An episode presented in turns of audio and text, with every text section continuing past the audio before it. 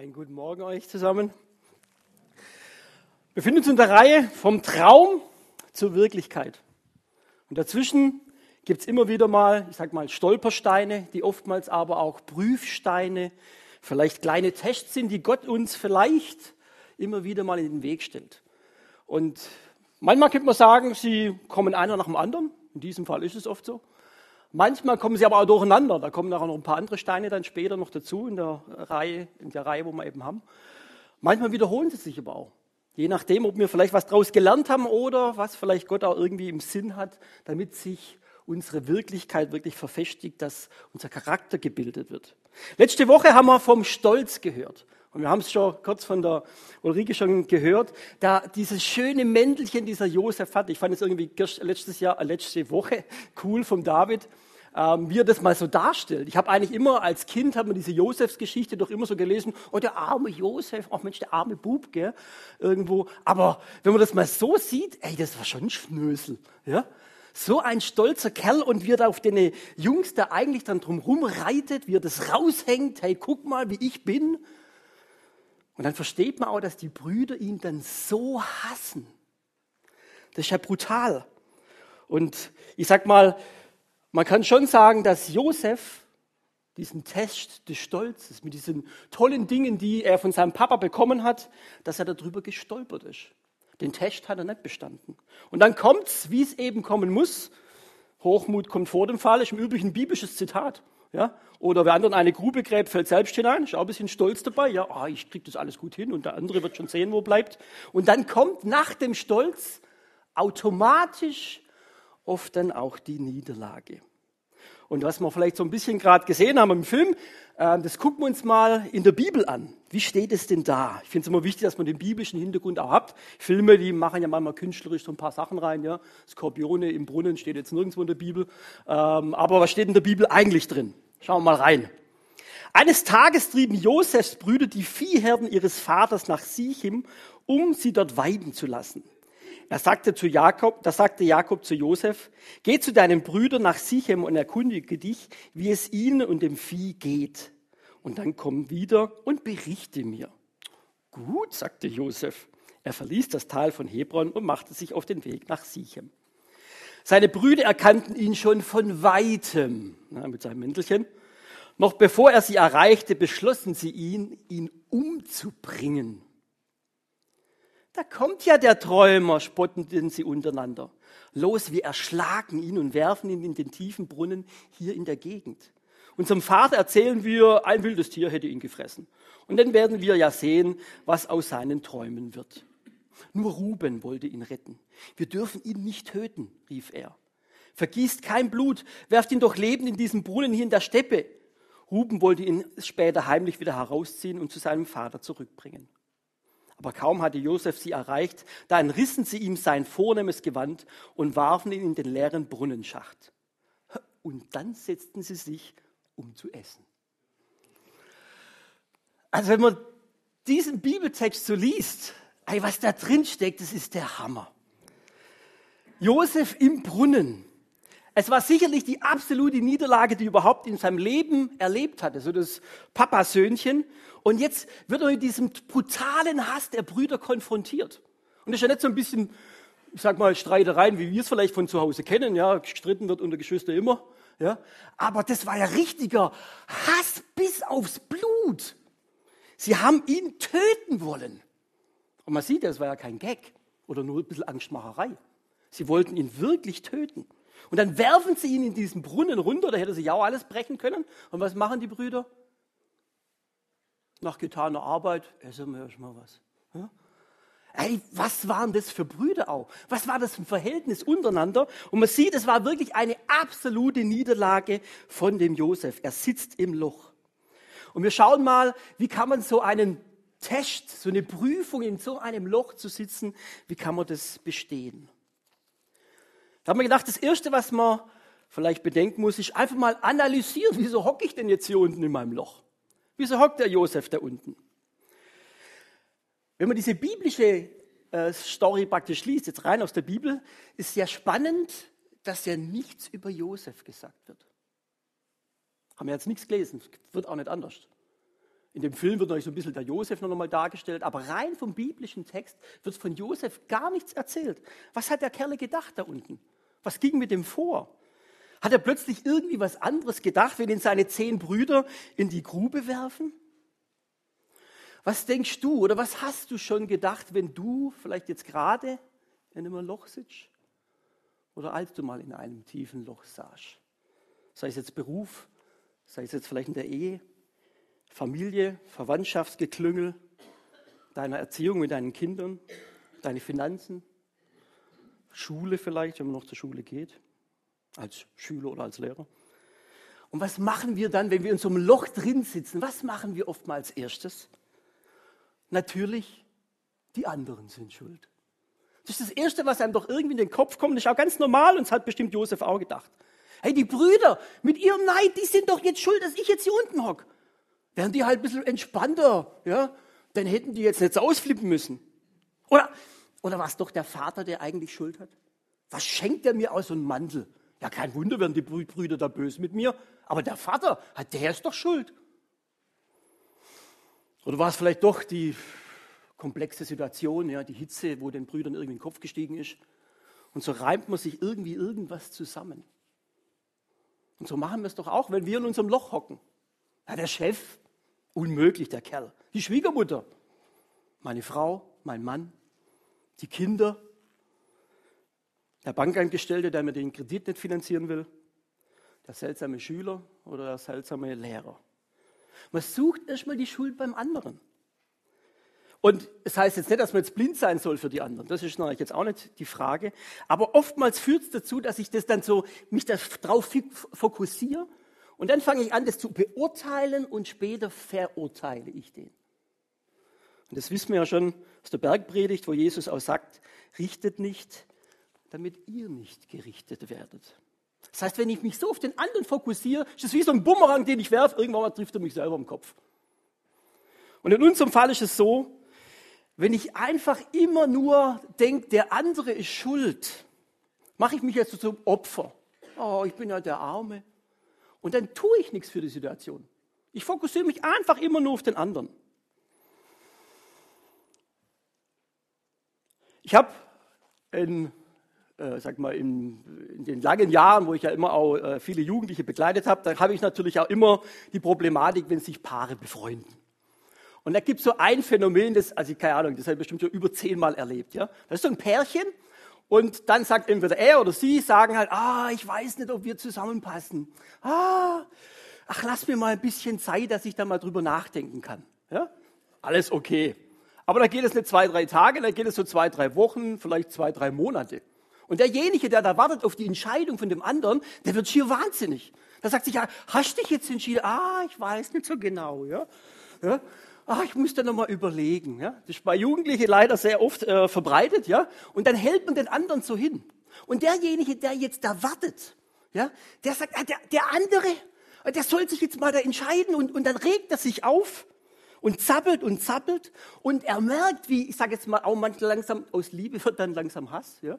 Irgendwo der Blödmann kann sich jetzt mal langsam entscheiden und dann merkt man, wie sehr sich fokussiert auf denjenigen und im letzten hockt er aber da und macht gar nichts. Ja, der andere, ja, mach doch mal, da kannst du jetzt mal entscheiden. Und das ist so, ist aber eine Kleinigkeit, aber wo man schon merkt, wie sich da was verschiebt. Man guckt immer auf den anderen und vergisst ein bisschen über sich selber auch nachzudenken. Das andere Extrem ist aber das zweite, was man auch sehr gern macht, je nachdem, wie der Charakter oftmals auch geprägt ist.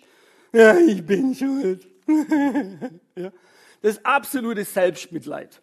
Ja klar, ich bin der große Loser. Ja, beim Josef, ja klar, ich bin ja auch der Kleinste, gell? Kein Wunder, dass man es mit mir machen kann. Ich bin der Loser.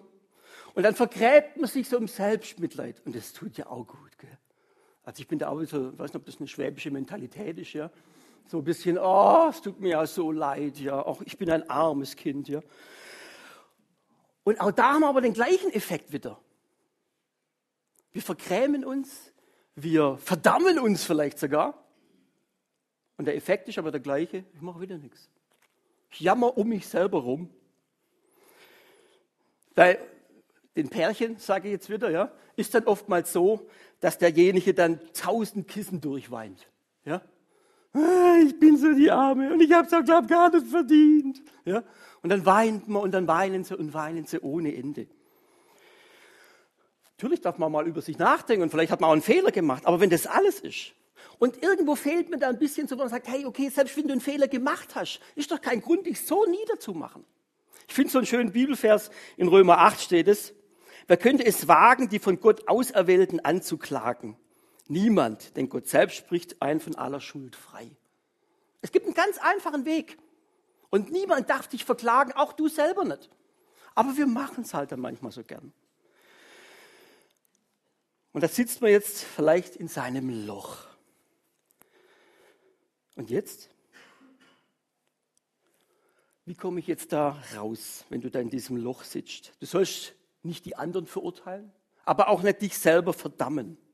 Was dann?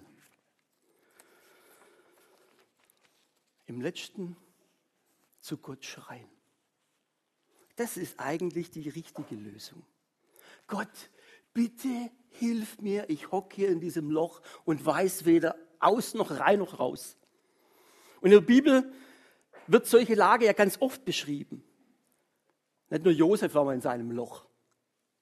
Und irgendwie war bei dem Josef, aber dem Loch war irgendetwas. Irgendwas hat ihn wahrscheinlich verändert, sonst wäre sein weiteres Leben auch nicht so verlaufen. Da bin ich mir recht sicher. Irgendwas muss anders gewesen sein. Irgendwas muss in seinem Kopf gewesen sein, das so gemacht hat. Ey, stopp, irgendwas stimmt hier jetzt nicht. Ja? Ich muss jetzt mal kurz meinen Gedanken umbauen. Irgendwas ist anders. Bei Josef können wir es eigentlich nur vermuten, weil es steht eben nichts in der Bibel drin. Aber wenn wir jetzt mal eine andere Person nehmen aus der Bibel, die uns sicherlich auch gut bekannt ist, zum Beispiel von David, da wissen wir, wie dieses Umdenken in seinem Kopf passiert ist. Man stellt sich die Situation vor, dass der David als er noch nicht König war, aber schon gesalbt war, von Saul ja gejagt worden ist, weil er eifersüchtig war auf ihn. Und er wurde ja nicht nur so ein bisschen gejagt, der hat ihn ja mit ganzen Armeen gejagt. Also der David, der hatte Todesängste. Also ich, wenn, ich habe das vor kurzem mal wieder bei, beim Kinderclub auch gemacht, ja. Und wenn man sich die Situation so vorstellt, wie der zum Teil um irgendwelche Berge rumrennt und in irgendwelchen Höhlen sich verstecken muss, ja, und die Armeen vom Saul kommen ihm hinterher. Der hatte wirklich Todesängste, wie man sich schlimmer nicht mehr vorstellen kann. Und dort wissen wir, weil David natürlich dann manchmal rückblickend auch seine Psalme geschrieben hat, oder hier in dem Fall hat er ein Dankeslied geschrieben, in 2. Samuel steht's. Und in äußerster Bedrängnis schrie ich zum Herrn, ja zu meinem Gott rief ich um Hilfe. Herr, hilf mir in dieser Not, in der ich jetzt gerade stecke. Wenn ich ganz unten bin, auf dem absoluten letzten Loch, was es irgendwo gibt, kann ich mir am sichersten sein, dass Gott mir da unten ganz, ganz, ganz, ganz nah ist. Er ist im dunklen Tal dabei. Er formt da vielleicht unseren Charakter. Und jeder von uns, der in so einem tiefen Loch schon gesessen ist, kann das mir sicherlich bestätigen. Rückblickend natürlich nur habe ich da Gott am meisten gespürt. Vielleicht nicht immer, vielleicht in dem Augenblick nicht, aber rückblickend hat man oftmals, hey, boah, ich habe da gerungen mit Gott, ich habe geweint mit Gott. Und jetzt überleg dir mal, wenn du jetzt gerade in einem Loch sitzt, in was für einem Brunnen, was für einem Loch sitzt du vielleicht gerade? Sind da die anderen beteiligt? Verurteilst du sie, sehr, ver, verurteilst du sie da? Oder denkst nur über dich nach und verdammst dich selber? Beides ist keine Lösung. Sondern zu sagen, hey, Jesus, hey Gott, ich bin hier unten in meinem Loch und ich könnte heulen, ich könnte schreien und ich schreie zu dir, Gott. Bitte hilf mir.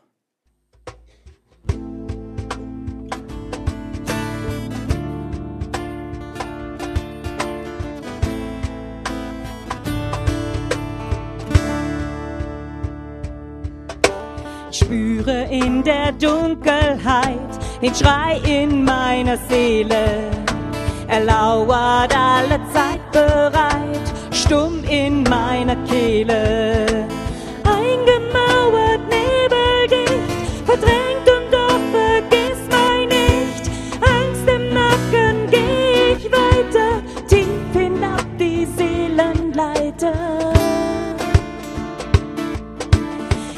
Immer dichter scheint der Nebel, denke ich seh gar nichts mehr falle tief und immer tiefer, setze mich nicht mehr zur Wehr. Denn ich weiß, ganz unten am tiefsten Punkt wartest du auf mich.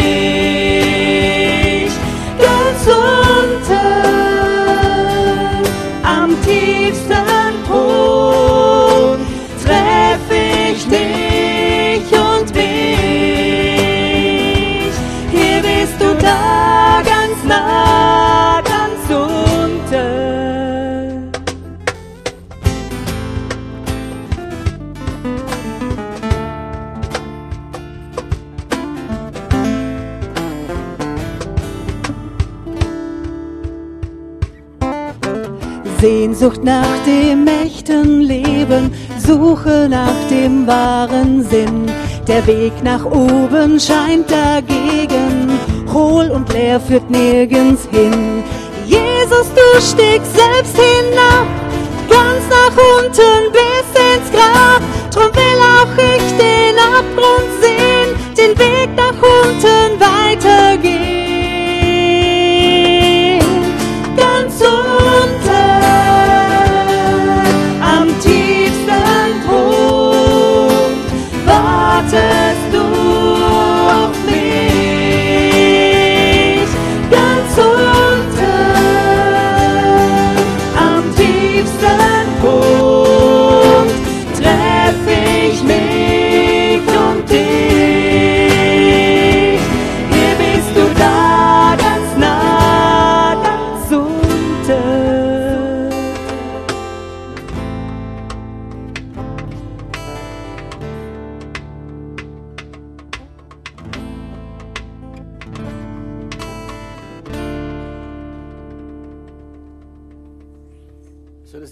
Du tun kannst, wenn du im Loch bist, wirklich zu Gott zu schreien. Hey, ich bin ganz unten, aber Gott ist bei mir.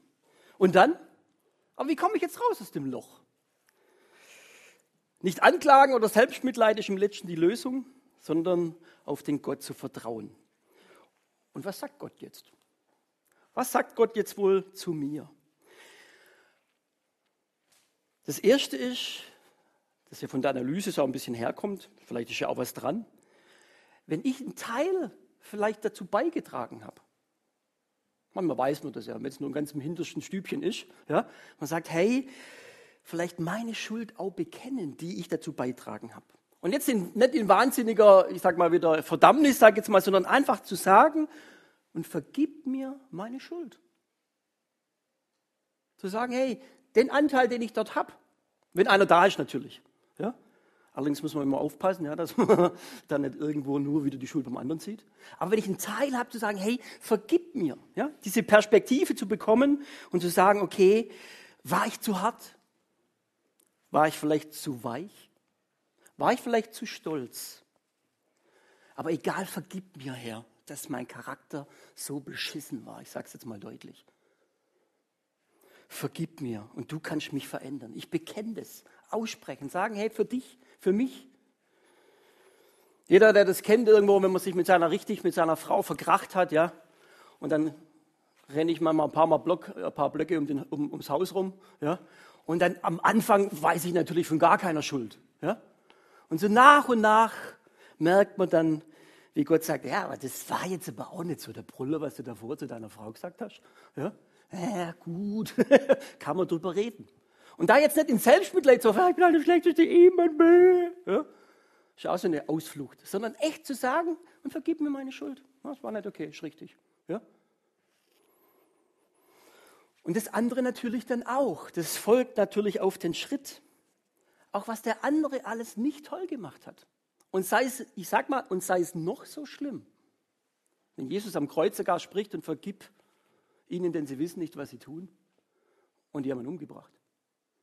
Und so ähnlich auch bei Josef. Die wollten ihn umbringen. Zu sagen, hey, ich vergebe ihnen.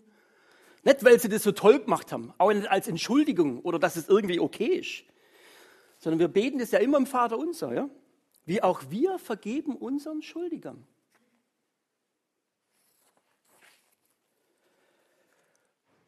Und da gibt es zwei Begründungen dafür. Einmal, weil dein Widersacher, vielleicht ist es auch deine Frau, ja, genauso geliebt wird von Gott. Der liebt dich, der liebt ihn genauso wie dich. Er hat genauso viel Vergebung verdient wie du. Und wenn er der übelste Kerl ist. Und auf der anderen Seite, und das ist fast viel wichtiger, wenn ich ihm nicht vergeb, dann halte ich mich an ihm mit meinem Hass. Und bleib immer, ich sage jetzt mal, in seinem äh, Bereich. Und deswegen ist es so wichtig, dass sich auch jemand vergibt, der für mir vielleicht Übles getan hat. Nicht das, um zu, nicht das zu entschuldigen und zu rechtfertigen, sondern dass ich eigentlich ihn auch los wird. Dass ich ihn weggeben kann. Ich denke da immer, ich weiß nicht, wer den Film Die Hütte gesehen hat. Schon. Da gibt es eine Szene, hey, du weißt nicht, wie du da denken sollst. Da ist ein Vater, der hat sein, sein Kind wurde umgebracht. Ja, und dann darf er, wäre jetzt zu viel, wenn ich das sage, aber er trägt am Schluss dann sein Kind, das, das er findet, wo von diesem Mann umgebracht wird, er trägt es quasi ähm, nach Hause äh, zum Grab. Und während er läuft, sagt er, vergib, ich vergebe ihm, ich vergebe ihm. Und er weint natürlich Rotz und Wasser. Ja? Weil er sagt, eigentlich will ich es gar nicht, aber ich merke, wenn ich, wenn ich nicht ihm vergebe, dann wird der Hass mich zerfressen. Ich werde mich mit dem Typ praktisch da mein ganzes Leben lang beschäftigen. Und so kann ich ihn langsam loslassen. Bei Gott abgeben. Auch wenn es eine Katastrophe war, was der erlebt hat. Aber ich vergebe ihm und wird dann auch frei. Wenn ich so Pärchen schon hatte, wenn wir da nochmal sind, mit diesem, der eine sagt, ich weiß nicht so genau, ja, dann gebe ich immer einen Tipp und sage, okay, hast du irgendwie dabei Misch gebaut? Ja, okay, vergib's dir. Ja? Und der andere, vergib ihm auch. Okay, und jetzt kommt das Spannende. Wenn ich das nämlich mal getan habe, dass ich mir selber oder dass Gott mir vergibt und dass ich dem anderen auch vergeben habe, dann habe ich jetzt plötzlich auch die Sicht und die Perspektive, was zu tun. Ich drehe mich nicht um mich selber und auch nicht um den anderen, sondern jetzt kann ja ich die Entscheidung treffen. Und dann kommt es einen ganz witzigen, äh, ich sag mal, Vorgang bei so Pärchen. Ja? Dann ruft er plötzlich an und sagt, also ich habe mir das überlegt, hast jetzt lang genug Zeit gehabt, wenn du dich nicht entscheiden kannst, ich tue es jetzt. Ja? Wenn du, dann mache ich jetzt Schluss. Ja, dann merkst du, wie still ist auf der anderen Seite. Die Reaktion von dem anderen ist, äh, äh, Moment, ich war doch am Drücker, ja? Und plötzlich bin ich es nimmer. Und oftmals passiert, dass die dann wieder zusammen, zusammenfinden, aber nur weil der eine mal gesagt hat, dann treffe ich die Entscheidung. Und plötzlich kommt die Lösung. Manchmal ist da endlich mal eine Ruhe. Ja? Und dann ist dieser Stress auch weg. Also mir geht es ein bisschen darum, du kommst dann raus aus diesem Loch. Wenn du dann auch was tust, dass du da rauskommst, dann kommt das Seil. Und dann kommst du da heraus. Und du kommst aus dem Loch raus. So auch bei Josef. Da kam tatsächlich auch das Seil. Vielleicht ein bisschen anders, wenn wir es uns erhoffen oder wie sich der Josef das erhofft hat. Ja, ähm, ja aber lesen wir mal. Auf einmal bemerken sie, also die Brüder, eine Karawane mit ismaelitischen Händlern. Ihre Kamele waren beladen mit wertvollen Gewürzen und Harzsorten. Sie kamen zu Gilead und waren unterwegs nach Ägypten. Da sagte Judah, was haben wir davon, wenn wir unseren Bruder töten und den Mord an ihm verheimlichen? Nichts. Los, wir verkaufen ihn an die Ismaeliten. Und dann brauchen wir ihm nichts anzutun und schließlich ist er immer noch unser Bruder. Die anderen stimmten zu. Und so holten sie Josef aus dem Brunnen und verkauften ihn für 20 Silberstücke an den ismaelitischen Händler, der ihn nach Ägypten mitnahm. Gut, das ist jetzt nicht gerade die Lösung, wie man sich als Idealform vorstellt, ja. Aber wenn man die Option hatte, dass er getötet wird, ist das schon mal nicht schlecht. Ja? Und dass jetzt plötzlich die Brüder alle sagen, ach ja, Josef, es tut uns ja so leid. Ja? Ähm, die Wahrscheinlichkeit ist auch relativ klein. Also es war wohl der beste Weg, für Josef, und das wissen wir ja auch. Klar, wenn man die Bibel kennt, weiß man, es geht gut aus. Ja. Aber es war in dem Moment für Josef wohl der beste Weg und natürlich auch aus Gottes Sicht und auch selbst für die Brüder. Aber er hat sicherlich aus seine Schuld gesehen. Er hat sicherlich irgendwie, und wenn es auf dem Weg war von Ägypten, äh, von, dem, von dem Brunnen nach Ägypten, dieser Weg, dass er da viel sich Gedanken hat machen können. Und er hat sich jetzt geklammert, nicht an sein schönes Mäntelchen, auch nicht an seinen irdischen Papa, der ihn irgendwie da noch beschützen kann, sondern jetzt war er geklammert an den himmlischen Papa und hat sich auf ihn verlassen. Und diese Grube, diese Niederlage, die hat sicher sein Leben geprägt, für seinen ganzen weiteren Lebenslauf. Und das du in deinem Loch. Genau das Gleiche gilt auch für dich. Er will dich aus dem Loch rausholen. Und du kannst jetzt auch für dich überlegen, hey, wo muss ich Gott auch um Vergebung bitten? Wo muss ich anderen auch vergeben? Und wo kann ich dann dieses Seil packen, das Gott mir runterwirft? Vertraue ihm.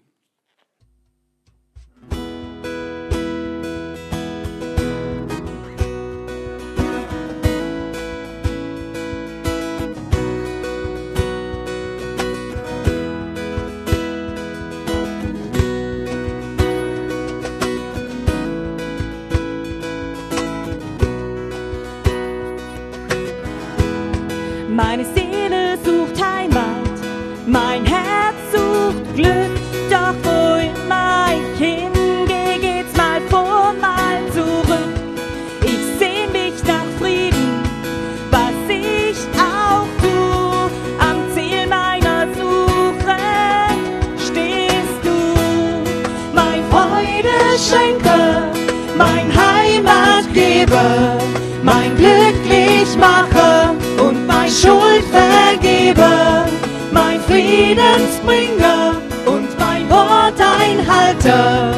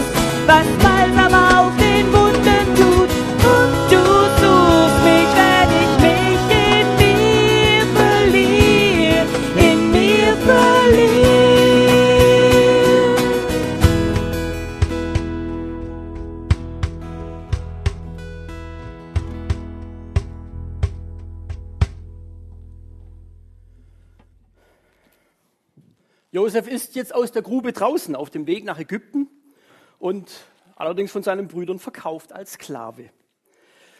Und ich habe mir schon so überlegt, wenn man so diesen Text auch liest, wie er dann wahrscheinlich mit mehreren Tagesreisen dorthin geht, dann ging das wahrscheinlich ewig durch seinen Kopf. Warum, warum und wieso? Was ist eigentlich jetzt der Sinn gewesen, dass ich in dieser Grube hocken habe müssen? Hat seinen Brüdern, hoffe ich, vergessen, dass er den Test auch besteht. Ja? und hatte vielleicht dann auch vor Augen, hey, vielleicht brauche ich es für die Zukunft. Es muss so gewesen sein, weil man ja weiß, wie die Geschichte weitergeht. Sonst wäre er da im Sklavenmarkt nicht so gelassen gewesen, dass man vielleicht genommen hat ja, und sonstige Dinge. Und ich denke, wer in der Grube Gott wirklich vertraut, wird eben diese Nähe zu Gott so spüren, dass er sein Leben lang nicht mehr vergessen wird. Als ich meine Oberlebenskrise hatte, wo damals meine Beziehung kaputt ging zu meiner damaligen Freundin, hey, diese drei Monate kamen mir vor wie drei Jahre. Und trotzdem weiß ich bis heute noch, wie dicht mir Gott auf dem Schoß gesessen ist. Aber ich will es auch wiederum nicht nochmal erleben. Ja? Und trotzdem ähm, merkt man, so eine Krise, so eine Grube macht sehr viel mit mir. Und der Jakob hat davon profitiert, auch wenn es hart war. Das Gegenstück dazu ist ein bisschen sein Papa, der Jakob. Wir lesen nämlich weiter, was dann die Brüder eigentlich noch mit dem Papa anstellen. Sie schlachteten einen Ziegenbock, wälzten Josefs Gewand in dem Blut und gingen damit zu ihrem Vater. Das haben wir unterwegs gefunden, sagten sie. Kannst du es erkennen? Ist es Josefs Gewand oder nicht? Jakob erkannte es sofort. Das Gewand meines Sohnes, rief er. Ein wildes Tier hat ihn gefressen, Josef ist tot. Er zerriss seine Kleider, wickelte als Zeichen der Trauer ein großes, grobes Tuch um seine Hüften und weinte viele Tage um Josef. Alle seine Söhne und Töchter kamen, um ihn zu trösten, aber keinem gelang es. Bis zu seinem Tod werde ich um ihn trauern, weinte er. Und das tat er eigentlich auch. Fast 22 Jahre lang hat er um seinen Sohn getrauert, bis er irgendwann mal gemerkt hat, die Geschichte kommt dann später, dass sein Sohn gar nicht tot war. Und wer hat ihm gesagt, dass der Sohn tot ist? Ist auch interessant, wenn man diesen Text genau liest. Ja? Die Brüder sind ja schon Schlitzohren. Ja? Sie legen es ihm nur hin und sagen, haben wir gefunden. Ja, was denkst du darüber? Und der Jakob macht jetzt einen kleinen Fehler. Er, interpretiert dieses Stückchen Stoff mit Blut. Er kennt er natürlich klar, Josef sein, das, Mäntelchen. Aber, und dann geht bei ihm so ein Film ab. Gefressen, tot. Und da hat er sich dann festgelegt dass die Brüder ihn, äh, dass die Söhne, seine Söhne ihn vielleicht auf den Arm nehmen oder sich da halt irgendwie verdrücksen. Auf die Idee kam er nicht. Und er hat sich dann festgelegt auf etwas, auf eine Lüge, die er sein Leben lang geglaubt hat. Er hat sich festgelegt auf eine Lüge. Ist die Frage, hätten wir es rauskriegen können? Weiß ich nicht. Ich finde es ein interessantes Beispiel. Wie oft glauben wir irgendeiner Lüge, ohne dass wir es überhaupt mal geprüft haben? Irgendwas, was uns beschäftigt und dann interpretieren wir das einfach so drüber. Ich mache mal ein harmloses Beispiel. Ich habe gerade irgendwie in meinen Füßen komische Dinge. Ja? Ich habe so Wasser in den Füßen. Immer wenn ich so reindrücke, dann bleibt so die Haut so drin. Die Älteren wissen, von was ich rede. Ja? Und jetzt, als ich das gemerkt habe, das war schon letzten Sommer im Teen Street, kriege ich Panik. Warum? Weil mein Vater eigentlich so ähnlich gestorben ist. Dem haben sie nach und nach den Fuß abgenommen, bis er quasi, bis er, ich sag mal, bis er gestorben ist. Ja? Mal abzukürzen. Und dann kommt in mir natürlich, oh, ich will nicht so enden. Und dann bin ich jetzt zu einer Venenspezialistin, habe den wichtigsten und die beste Ärztin gesucht, die man irgendwo hier hat, ja, und bin dorthin gegangen und habe ihr praktisch mein Leid geklagt, dass ich jetzt wahrscheinlich bald sterbe, ja. Und dann guckt sie mich nur an und sagt, Herr Hönes, das ist halt das Alter, damit müssen sie leben. Ja? Gut, mit 50 muss man das halt irgendwie langsam fressen, ja.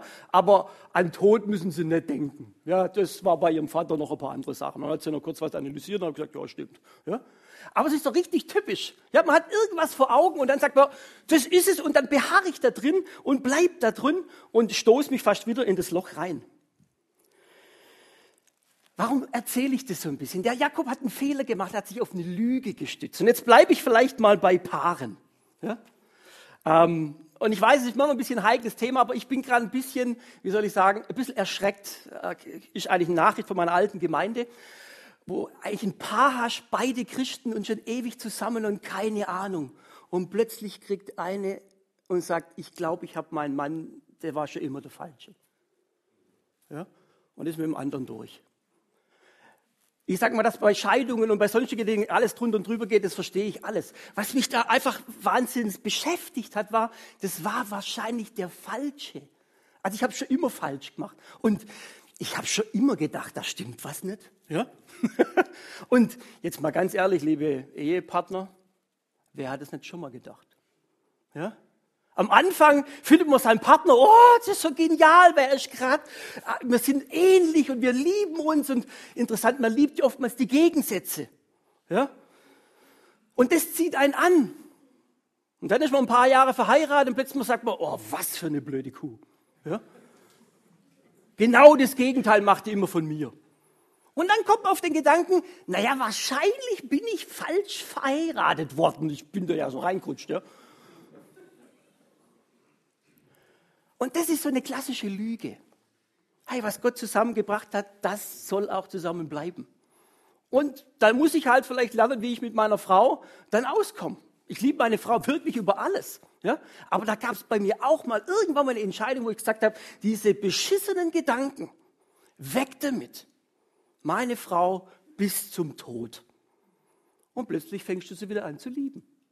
Auch die komischen Dinge, ja, die du ja früher mal geliebt hast, dann dazwischen wieder gehasst hast und jetzt merkst du wieder, na, ist doch cool, ja, dass ich sie habe, wie sie ist. Und das sind so Lügen. Und wir können daraus was lernen. Was ist denn also so ein Sinn einer Grube? Ich denke, und da können wir mal bei Hiob reingucken, der wirklich viel erlebt hat, er bringt es relativ gut auf den Punkt. Er hat viel Leid erlebt und er kann, konnte überhaupt nichts dafür.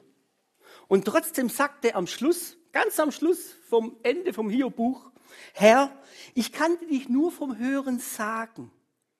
Jetzt aber habe ich dich mit eigenen Augen gesehen. Und das ist das, wo ich sage, hey, die Lügen sollen mir nichts anhaben. Ich möchte wirklich ganz eng bei Gott sein, bei meinen Mitmenschen und bei mir selber auch und dann wird mein Charakter gestärkt für die Wirklichkeit. Wie ist es eben jetzt auch bei euch? Aus dem Loch draußen wäre es nicht dran zu sagen, Herr, ich vertraue dir mein Leben an. Mit meinem Loch, wo ich gerade drin hocke, mit meiner Grube. Ich will nicht weiter mümmeln oder sonstige Dinge, sondern ich werde einfach sagen, Herr, ich vergib dem anderen. Herr, vergib du mir. Und da will ich mich aufmachen und das Seil ergreifen und nicht irgendwelchen Lügen hinterherlaufen, sondern das nehmen, was ich habe. Und dann kannst du deinen Traum auch ergreifen. Der Traum, der zur Wirklichkeit wird. Wir hören jetzt nochmal ein Lied und macht euch da echt nochmal Gedanken drüber. Wenn ihr gerade jetzt vielleicht vor allem, wenn ihr gerade in so einem Loch drin hockt. Und wir werden danach auch gleich so einen Lobpreis, so einen kleinen anschließen. Und, aber macht euch da mal Gedanken. Ich möchte aus diesem Loch raus. Du auch? Amen.